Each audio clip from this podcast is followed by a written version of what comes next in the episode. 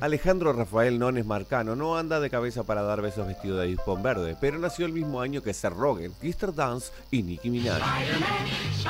1982. Hi Barbie. Hi Barbie. Nacido en Caracas, ya a los 9 años es parte de un grupo de gaita azuliana y a los 17 se muda a Cuba para estudiar música en la Escuela Nacional de Arte.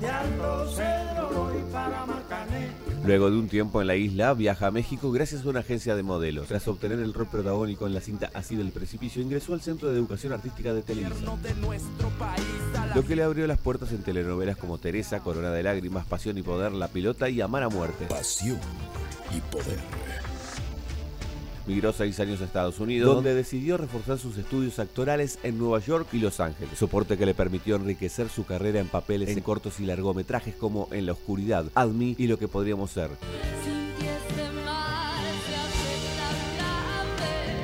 ¿Sabes quién soy? El amor de mi vida. Su proyecto más reciente, Quien mató a Sara, es la primera serie latinoamericana de Netflix y ha sido doblada en ocho idiomas. Escribe aquí lo que quieras decir.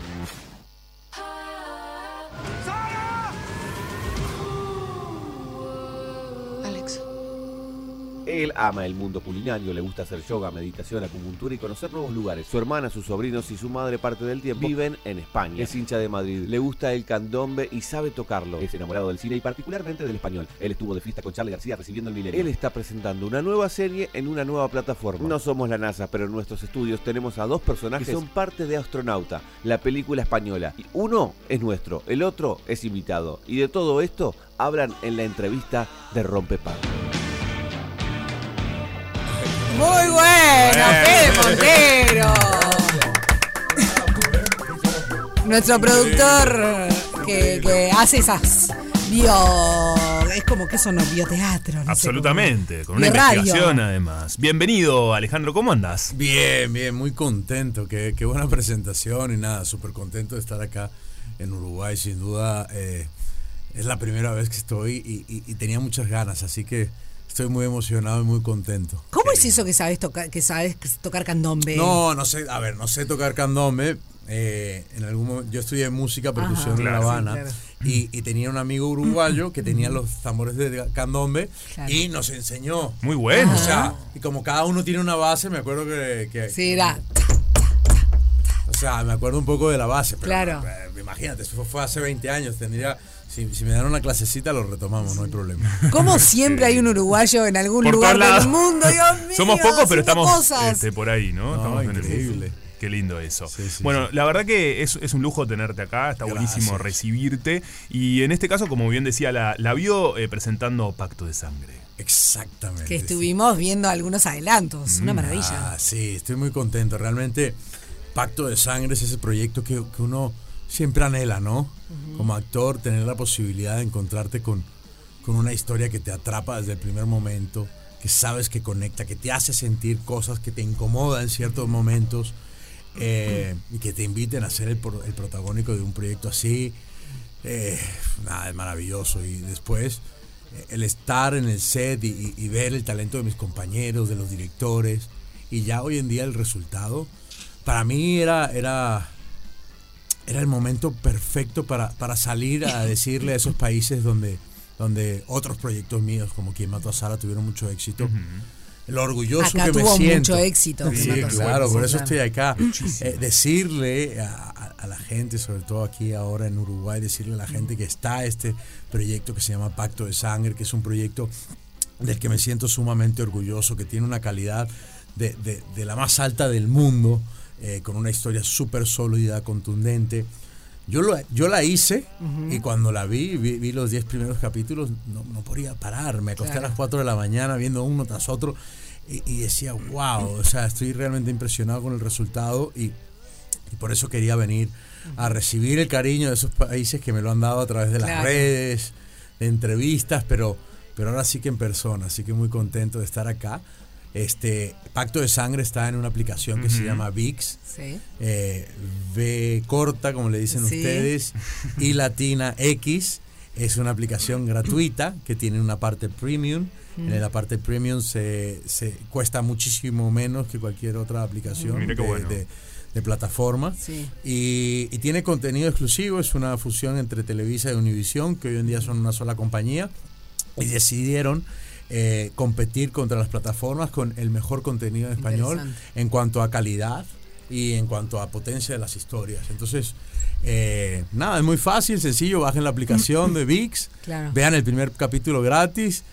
Paguen, o sea, eh, suscríbanse con un mes gratuito y así pueden ver los demás capítulos. Muy bueno. Salieron tres y hoy salieron los otros dos, así que ya hay cinco. Ah, bien, para los que somos de consumir. Sí, está bueno. claro, está bueno que ya haya algunos. Sí, sí, hay no- cinco, hay cinco, hay cinco como- ya. Obvio. Vos es que te, te escuchaba y, y pensaba, nosotros lo- lo- los tres de hecho, somos de una generación que en realidad consumía ficción eh, a través de la televisión, ¿no? Claro, Eh, como supuesto. siempre, básicamente. Y en definitiva, eh, el vínculo, digamos, con, con, con- con los televidentes era de una manera. ¿no? Claro. Eh, en su momento se hablaba de las novelas, los culebrones, bueno, Sí, le- sí, sí, le- claro. llamarle el teleteatro, como le quieran llamar. Claro.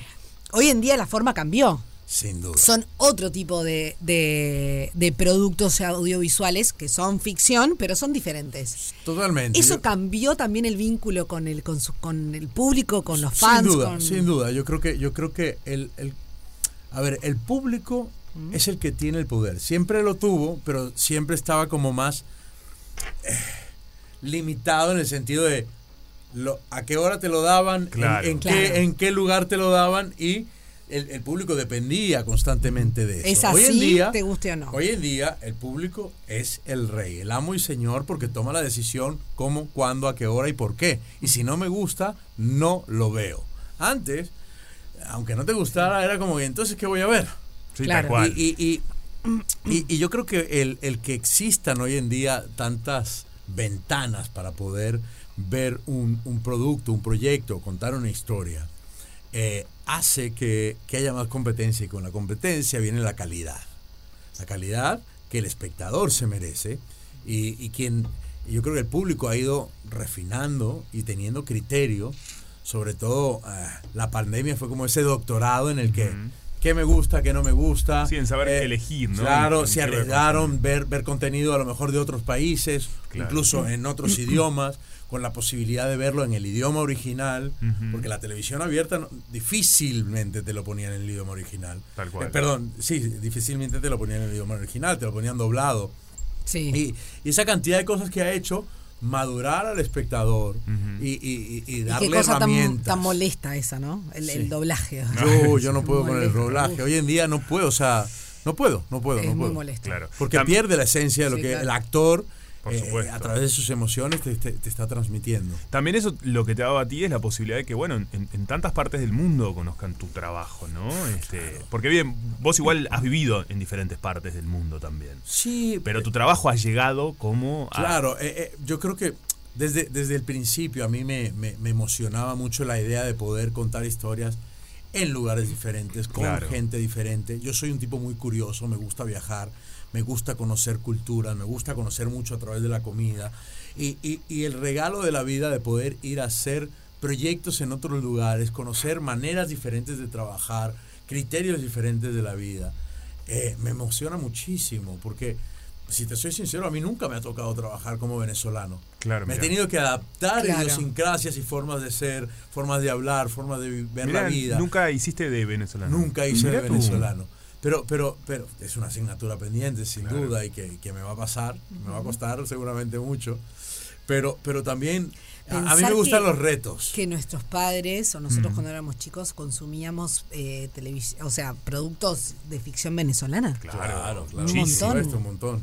Las, grandes, ¿no? las, las telenovelas. Sí, ¿no? claro. Sí, claro, claro. Era un ícono en el mundo. Sí, Absolutamente. absolutamente. Sin Sí. duda, sin duda. Otro de los trabajos que has tenido este año es eh, la película, como bien decía la presenta también, Astronauta. Sí.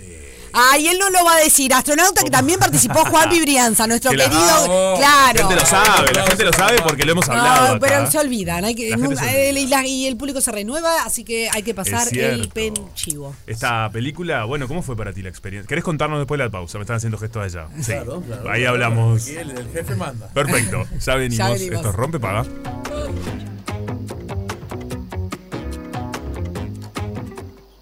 Rompe paga.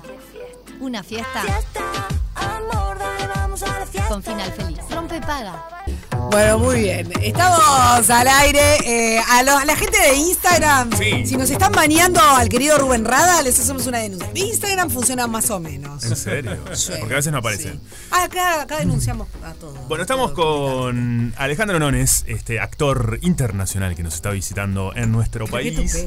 eh, de cara a, bueno, a- ya se estrenó en realidad la serie que estábamos hablando, pero también de cara al próximo estreno de Astronauta, esta película.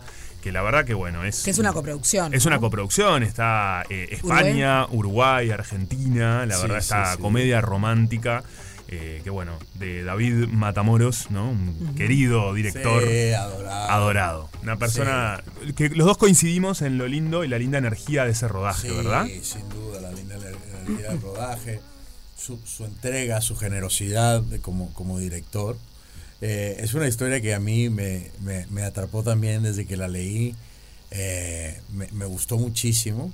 Y vi un reto para mí totalmente. Es primera vez que hago... Bueno, ya había hecho un personaje eh, gay, pero pero digamos que era diferente porque era como muy macho, era muy, muy misógino y... Ah, mira. Sí, pero en cambio este personaje es la primera vez que me permite conectar con una energía totalmente diferente eh, desde otro lugar y, y fue un reto bien bonito para mí, bien, bien interesante. Yo tenía tiempo queriendo hacer un personaje así y...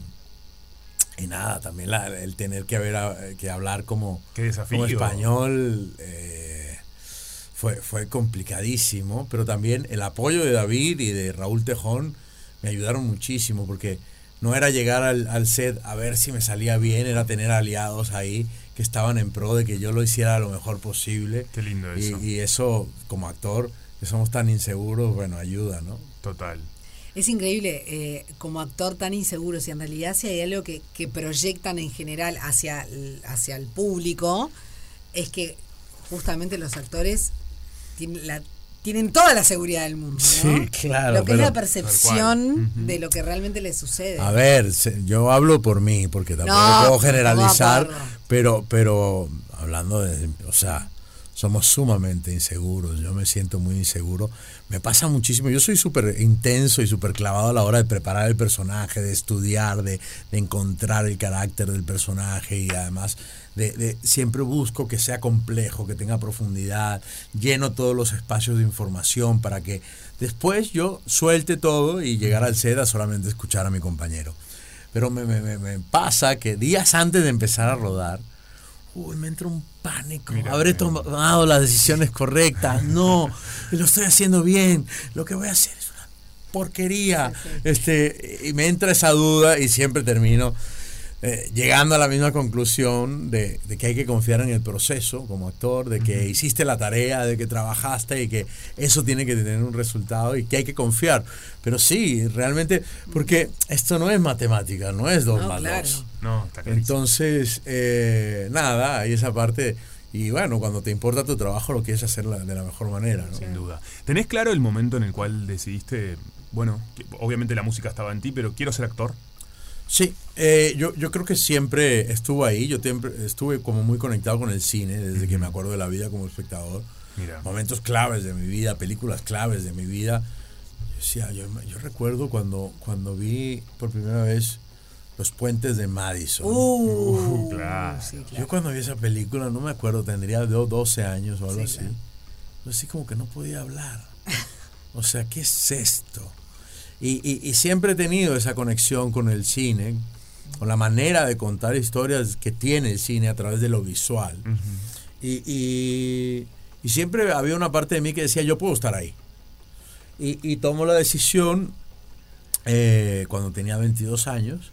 Pero el momento, volviendo a tu pregunta, el día que yo dije esto es lo que voy a hacer el resto de mi vida, fue el primer día de rodaje de mi primera película. Mira. Yo mm, estaba con una actriz eh, mexicana muy conocida, muy importante, que se llama Ana de la Reguera. Y con Ana yo le dije, esto es lo que quiero hacer el resto de mi vida. Me di cuenta que no era pararse ahí y decir palabras con tu instinto, tenías que tener herramientas. Y a partir de ese día, mi compromiso con lo doctoral, con la entrega de entender y de saber y de estudiar es importantísima. Y ahí he estado yo desde ese momento en cuerpo y alma. Ahora, ¿cómo llegó ese, ese momento, ¿no? De, de rodando tu primera película? Porque en general, no quiero generalizar, hay casos, obviamente, tantos casos como actores en el mundo, pero eh, muchas veces la previa, la de llegar a un a, a- a ser elegido para un personaje y demás, puede ser un camino tedioso, de frustración. complicado, o sea, castings, que es una sí, que no, profesión que- que, la gente desde afuera piensa que tiene muchísimo glamour y que, y que todo es Mm. maravilloso y color de rosa y que eres privilegiado. Y yo creo que, que hay una realidad que es mucho más dura, que es mucho más amarga. Tenía una maestra yo, Alejandra Jurado, que decía que la actuación era un pan amargo. Yo no entendía eso. Y ahora hoy en día lo entiendo totalmente. O sea, es, es, es un golpe a tu ego todos los días. Todos los días. En vez de que la gente cree que es subirte al ego, no, porque todos los días hay una negativa. Alguien te dice que no, todos los días alguien te subestima, alguien dice que, que alguien me refiero dentro de la industria, en esa Sí, búsqueda de conseguir trabajo, ¿no? Además, trabajas para el, el espectador, o sea, y, y- y te están viendo todo el tiempo. ¿no? Claro, Yo siempre digo eso, que hay otros trabajos que la gente no es que está observando lo que hace Rosana de contaduría todo el día. Claro, en cambio, lo tuyo sí. ¿entendés? No, hay, hay, eh, es, pero, pero también, y ahí es donde yo le digo a la gente, siempre me preguntan, ¿qué consejo das? O me, me, me contacta mucha gente que, que está llegando a México, que quiere Claro. ser actor, y siempre les digo lo mismo porque es lo que siento de fondo. Como actor uno tiene que enfocarse en eso, en ser actor, en poner el 100% de tu energía en ser el mejor actor que pueda ser todo lo demás, la revista, la entrevista, el ser reconocido, las chicas, el dinero, lo que sea que te mueva también por otro lado, tiene que ser una consecuencia. Está bueno. Nunca tu motor y tu porqué. Tu motor y tu porqué y tu energía en ser el mejor que- actor que puedas ser. Lo demás vendrá. Conocerás a ese productor que te cambia la vida, ese amigo que te llevó a una reunión y estaba el director de casting y lo que sea. Pero, pero, pero el enfoque tiene que ser siempre en lo actoral. Claro. Me gusta esto que decís de el que pueda hacer, ¿no? Porque ese desarrollo individual. Porque Claro. a veces pasa en el mundo en el que vivimos, siempre sucedió, pero hoy en día que están las redes sociales, que rápidamente estamos viendo lo que hacen los demás, ¿no? Y, y que es algo que a veces, uy, nos juega en contra. Claro. porque es muy fácil caer en Consciente o eso. inconscientemente, Exacto. sí. Esto que tú decís me parece muy, muy buen concepto de lo que vos puedes hacer, ¿no? Como esa Claro. competencia con uno mismo. Claro, del claro, desarrollarse Sí. vos en tu camino. Totalmente. Está buenísimo. Es Sin que ese duda. es el verdadero éxito, ¿no? Absolutamente. Que pueda ser lo- el mejor que pueda Lo ser. que pueda Y, hacer. y- y disfrutar el camino, ¿sabes? Mm. Siempre me preguntan, ¿no? De el sacrificio y eh, lo duro y finalmente qué sientes ahora que, que te buscan para trabajar. Y, y- y yo te digo, todo es la perspectiva que le des en la vida.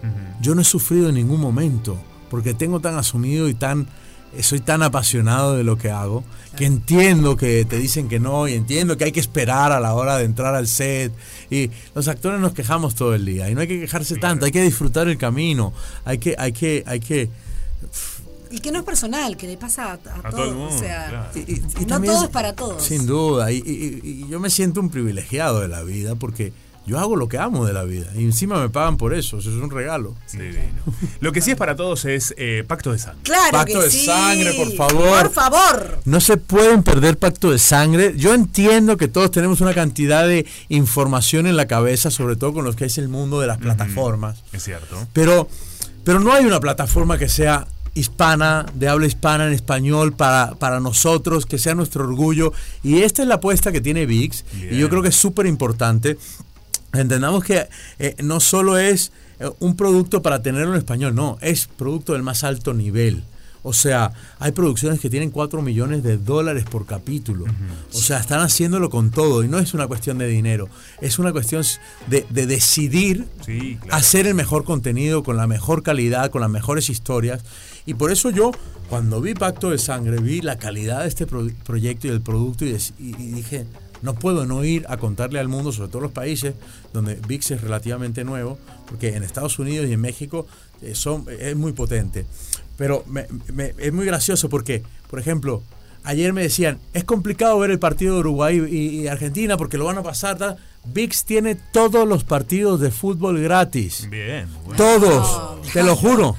Todo lo que haya de fútbol lo tiene. Pero los uruguayos se vuelven locos con lo que los futboleros que No, se no, del no, por supuesto. Entonces, entonces uno no sabe. Y, y, y VIX está ahí con, con, con- O sea, VIX vino con todo. Entonces, eh, para mí es importantísimo que la gente vea Pacto de Sangre. Porque, Claro que sí. porque cuando, ¿sabes? Cuando, cuando alguien arriesga, porque siempre detrás de un gran proyecto o de algo diferente, de una apuesta, hay alguien que se está jugando Por su supuesto. trabajo. Y que tomó una decisión diferente y que dijo, vamos a ponerle más presupuesto, Sí, sí. busquemos una buena historia, hay que comprar los derechos, tal, tal, tal. Y, y, y, y esos son los proyectos que a mí me gusta que le vayan bien porque hacen que crezca la industria. Haya totalmente. mejor calidad, mejor, mayor competencia. Totalmente. Y así que invitar a, a toda la gente de Uruguay, por favor, a que se den la oportunidad de bajar esta aplicación que se llama VIX y de ver Pacto de Sangre. Ojalá y se puedan conectar. Me escriben qué les parece. Le a las redes, Claro, por favor, por porque, favor. porque, porque para mí es importante también, qué bonitas son las redes sociales. Pueden ser muy duras para cosas, pero, pero para, para estar cercana a la gente, o sea, a mí me encanta sentir y que la gente pueda sentirse cercana a mí y a través de las redes sociales creo que hay ese vínculo y esa comunicación. Totalmente. Bueno, tenemos que volar porque se nos está terminando el programa, Alejandro. Pero mira, yo le voy a decir una cosa, porque viste que cuando te sentás frente al televisor decís, Sí. ay, che, no sé qué, qué, no, no encuentro qué ver, no encuentro... qué-". Bueno, te agarras con el teléfono o, el- o la libretita que tenés, anotate, hacete la listita, te anotas VIX y te anotas Pacto de Sangre. Perfecto. Entonces, cuando llega el momento de que no sabes para dónde ir, ahí ahí. lo tenés. Entonces no te perdés ni... ni Me Así que. Mabel, llévate de mi consejo y vas a ver que te va a ir. Entonces, todos a a- ver, Claro. ¿Eh? a todos a, A ver. todos. Todos a ver Pacto de Sangre. Pacto de ¿eh? Sangre Te por VIX. VIX y ya está, te ves Pacto de Sangre. Pero por supuesto, viene un fin de semana. Hoy va a llover. Mira. Bien. Hoy de noche llueve, ¿cómo así que hoy de noche. Además ya hay cinco, pro- ya hay cinco, ya hay cinco capítulos. Bien, eso Habían tres, pero cada viernes se bajan dos. Ay, Son qué diez bien. en total, así que no se lo pierdan. Te compras un kilo de helado. Maratón de ver viernes. maratón de viernes. Con claro pacto que de sí. sangre. Claro Gracias. Alejandro. Gracias a ustedes, Muchas gracias. placer. mucho. Ya venimos. Bye bye. El ciclo de la vida.